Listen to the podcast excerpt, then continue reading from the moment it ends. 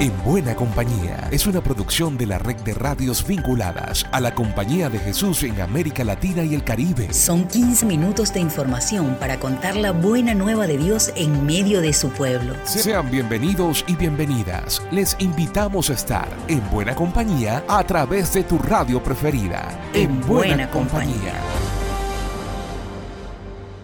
En Buena Compañía llega a su compartir número 65 ¿Qué tal? ¿Cómo están? Sean bienvenidas y bienvenidos. Soy Alexander Medina en nombre de la red de radios jesuitas de América Latina y el Caribe. La palabra del Papa siempre es oportuna. En esta ocasión el padre Lucas López nos presenta parte de su reflexión sobre el cambio climático. Alexander.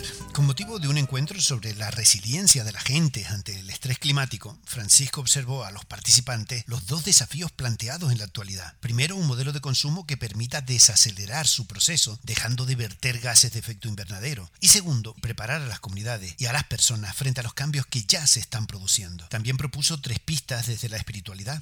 Agradecer el planeta recibido como don, reconocer que todo es interrelacionado y en tercer lugar, responder no desde el individualismo, sino desde el sentido de familia humana. Así que agradecimiento, reconocimiento y respuesta. Alexander, en buena compañía. Lucas López del equipo CEPAL para la red de radio jesuita de América Latina y el Caribe. Desde Brasil, el hermano jesuita Davidson Braga, director del Centro Magis Amazonía de Belén, nos habla sobre el Encuentro Internacional de Hermanos en representación de la CEPAL junto a otros hermanos de Colombia, Chile y México. En el primer día, el Padre General nos brindó con reflexiones sobre la dimensión profética de la vida misión de jesuita, encarnada en el hermano. Para mí, el punto principal de su compartir fue la explicación de que el profeta se reconoce por lo que es no por lo que hace. Los puntos que más nos tocaron fueron llevados a la oración personal, al compartir en pequeños grupos y a la plenaria. En todos los días del encuentro tuvimos esta misma dinámica para profundizar temas como la formación, la promoción de vocaciones, la historia y la identidad del hermano jesuita. El más importante es que nos reconocemos hermanos miembros del cuerpo apostólico universal de la compañía y con deseo de servir más y mejor a Cristo nuestro hermano. Yo regresé a Brasil muy consolado por este encuentro, sobre todo por la oportunidad de encontrarme con el Papa Francisco en el último día y escuchar de él la importancia de los hermanos para la iglesia y para la compañía. En Guatemala se llevó a cabo el encuentro Preparando el Camino. Desde Radio Sónica nos dan más detalles sobre su finalidad. El 13 y 14 de julio se llevó a cabo el encuentro Preparando el Camino con el equipo de la sede central de la Asociación de Servicios Educativos y Culturales, ASEC. Un encuentro para conocer las percepciones que las y los colaboradores tienen de la institución y sobre las metas que se quieren alcanzar. Con la guía del padre Ignacio Blasco, SJ, se dialogó sobre los objetivos y acciones que se están desarrollando y cumpliendo dentro de la asociación. Al respecto, las y los colaboradores expresaron que el trabajo con las juventudes es una de las acciones predominantes a través de los distintos programas, contenidos y actividades. También se destacó el trabajo con y para las personas de los sectores excluidos y vulnerables, es decir, la razón de existir de ASEC y sus obras, y GER el grupo radial ASEC, ediciones ASEC y talleres gráficos IGER. Por otro lado, en cuanto a las propuestas que surgieron para poder seguir caminando como institución, se abordaron la promoción de los espacios para el compartir humano y espiritual, en donde las y los colaboradores puedan adquirir herramientas que les permitan desarrollarse de forma integral. También se discutió sobre la importancia del trabajo en red, en el que incluso el padre Blasco enfatizó en lo esencial que es hacer juntos lo que incluso podemos hacer solos para así poder realmente avanzar. En esta misma línea se habló de una formación continua para que el personal esté actualizado y lograr así que la misión sea de calidad y permanente. Ello también implica formar relevos que puedan asumir responsabilidades en caso falte una pieza del equipo. Así, este encuentro dio luces del camino que se puede seguir construyendo juntas y juntos para el futuro que queremos. Este 20 de julio se cumplió un mes del martirio de los jesuitas Joaquín y Javier, además de dos laicos en Secoragui, México. Sus hermanos de la compañía y de las comunidades donde cumplieron su misión siguen exigiendo justicia. Elizabeth Ángel tiene el reporte. El pasado 20 de julio se cumplió un mes del asesinato de los jesuitas Javier y Joaquín, junto a dos laicos Pedro Palma y Paul Berreyesa en Cerocahui, Chihuahua, México, y se sigue exigiendo justicia. En un comunicado, la provincia mexicana de la Compañía de Jesús manifestó que es prioritario que se garanticen los derechos de la comunidad indígena Rarámuri. Por ello, pide a los tres niveles de gobierno asegurar la zona hasta que haya paz. Además, reiteró su llamado a abrir espacios de diálogo para revisar la actual política de seguridad, así como brindar la atención necesaria a cada uno de los casos de injusticias y violencia en el país que claman por una vida digna. Mientras tanto, los jesuitas en México seguirán caminando con las personas más desfavorecidas, trabajando por la reconstrucción del tejido social y la justicia restaurativa que no consienta la impunidad, enfatizaron que sin verdad ni justicia no podrá haber reconciliación ni paz. Para conmemorar el mes de la pérdida de los jesuitas, se homenajeó la memoria de Javier y Joaquín con un micrositio que concentra la tragedia, titulado Jesuitas en Cerocahui, donde se encuentran fotografías, archivos multimedia, comunicados, artículos de opinión y homilías sobre lo ocurrido, así como la historia de los jesuitas en la Sierra Tarahumara durante décadas. Para visitar el micrositio entra a cerocahui.jesuitasmexico.org. Y las noticias de la CEPAL llegan a continuación. El padre Roberto Jaramillo, presidente de la CEPAL, compartió esta semana unas palabras con motivo del cierre del año ignaciano, que nos recuerdan que lo más importante ahora no es hacer un balance completo de lo que se hizo, sino tomar conciencia de lo que nos dejan todas estas celebraciones. Y en el marco de estas actividades se publicó la guía de oración número 31 de la CEPAL junto a su video de reflexión, la última de este ciclo de mensajes que nos acompañaron durante todos estos meses. Para finalizar este resumen, recordamos que este 31 de julio conmemoraremos la fiesta de San Ignacio con la Eucaristía de clausura que será celebrada por el Padre General Arturo Sosa en la Basílica de Loyola, España.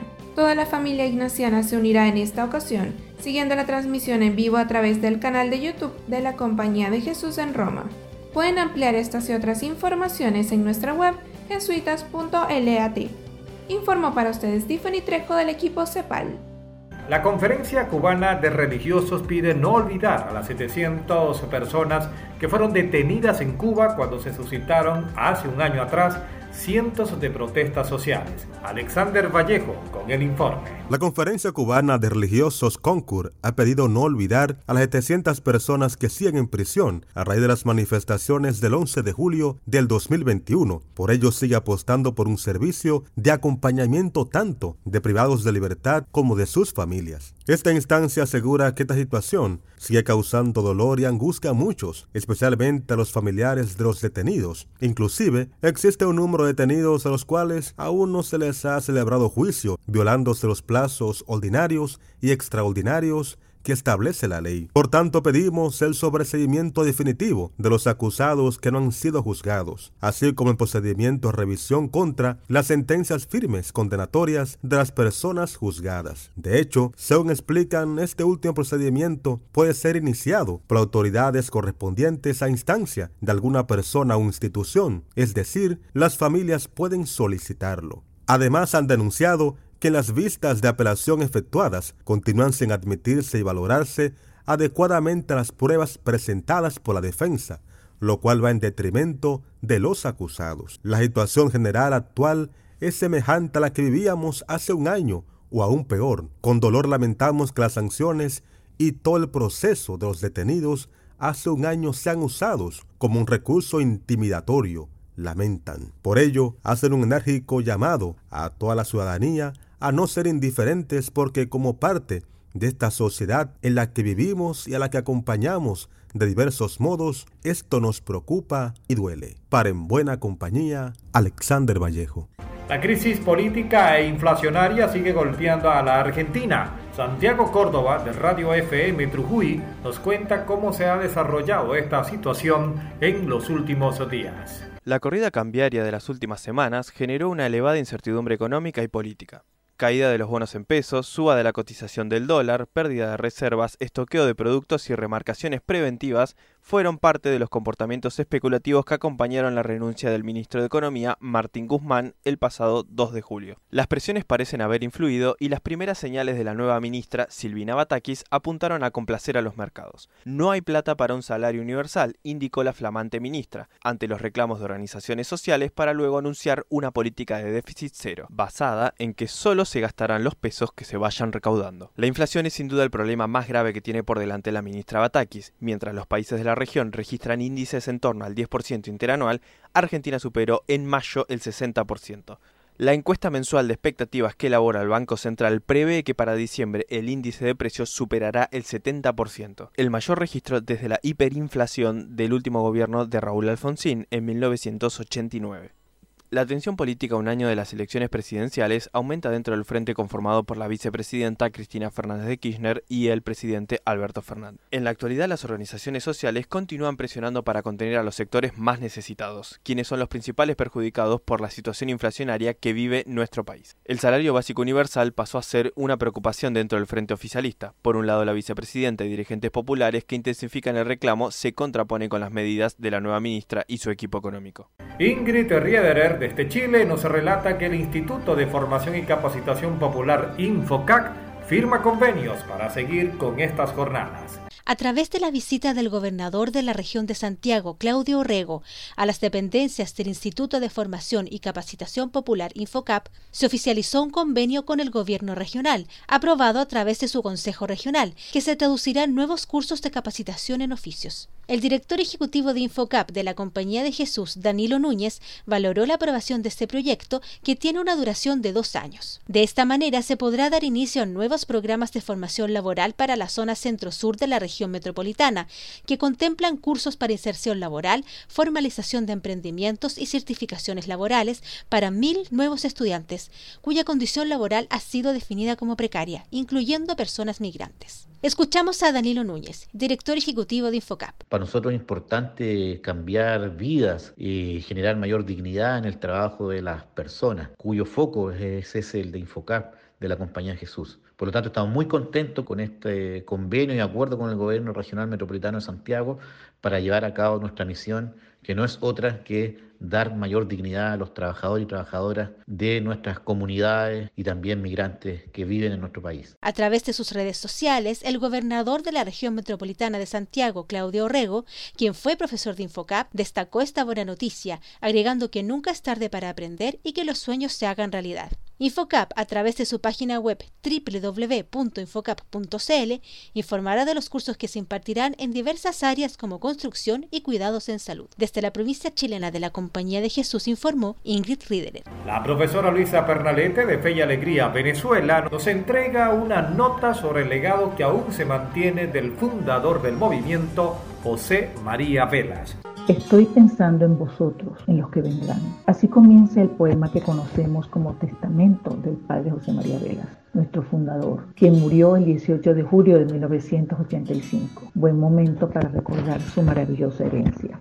Recuperemos algunos rasgos de José María. Era un atrevido, valiente, innovaba, actuaba y llamaba al atrevimiento y a la acción. Dos elementos muy importantes en esta Venezuela con emergencia monetaria compleja y con políticos autoridades paralizados por sus diatribas. Invitaba y confiaba. Conseguía un terreno, invitaba unas religiosas, sumaba y dejaba hacer. Hoy en Fe Alegría tenemos que seguir invitando para salvar la educación del país. Tenemos que seguir sumando y creyendo. Miraba más allá, sin dejar de hacer. Tenía esa capacidad para adelantarse. Sus intuiciones siguen siendo válidas. Revisémoslas. Amaba la naturaleza y le integraba la educación. Anhelo integrar en un solo valor la selva, los talleres y los libros, los maestros y los consejeros, la fe, el paisaje y la oración, dice su testamento. Y no se olvidaba del arte. Educación integral era su propuesta. Actuaba a pesar de las dificultades sin dejar de soñar. ¿Hasta dónde podrán volar el ingenio, la ilusión y los anhelos? Esta es parte de su herencia y a nosotros, sus herederos, nos toca hacerla crecer. Y la palabra final le pertenece a nuestros compañeros de Radio Guayacocotla. Iván Fernández nos comenta. En estos días del mes de julio, el equipo de Radio Guayacocotla estuvimos empeñados en la revisión de nuestro trabajo a mitad del año. Es como lo dejó recomendado Ignacio de Loyola de con cierta frecuencia examinar nuestras acciones para enderezar caminos y convalidar los logros. Constatamos que en esta última etapa de pandemia, Radio Guayacocotla desempeñó un rol importante de enlace entre las comunidades indígenas. Vimos que la vinculación con nuestras redes latinoamericanas se fortaleció en la Asamblea de ALER, la Asociación Latinoamericana de Educación y Comunicación Popular, igualmente en nuestra red de radios jesuitas de América Latina, que avanza con ideas nuevas e iniciativas. Yo soy Iván Fernández de Radio Guayacocotla, la voz campesina, para En Buena Compañía. Por mi parte, será hasta la próxima y seguimos en Buena Compañía. Llegamos al final por esta ocasión. La invitación es para la próxima semana para que sigamos en buena compañía. Una producción de la Red de Radios Jesuitas de América Latina y el Caribe. En, buena, compañía.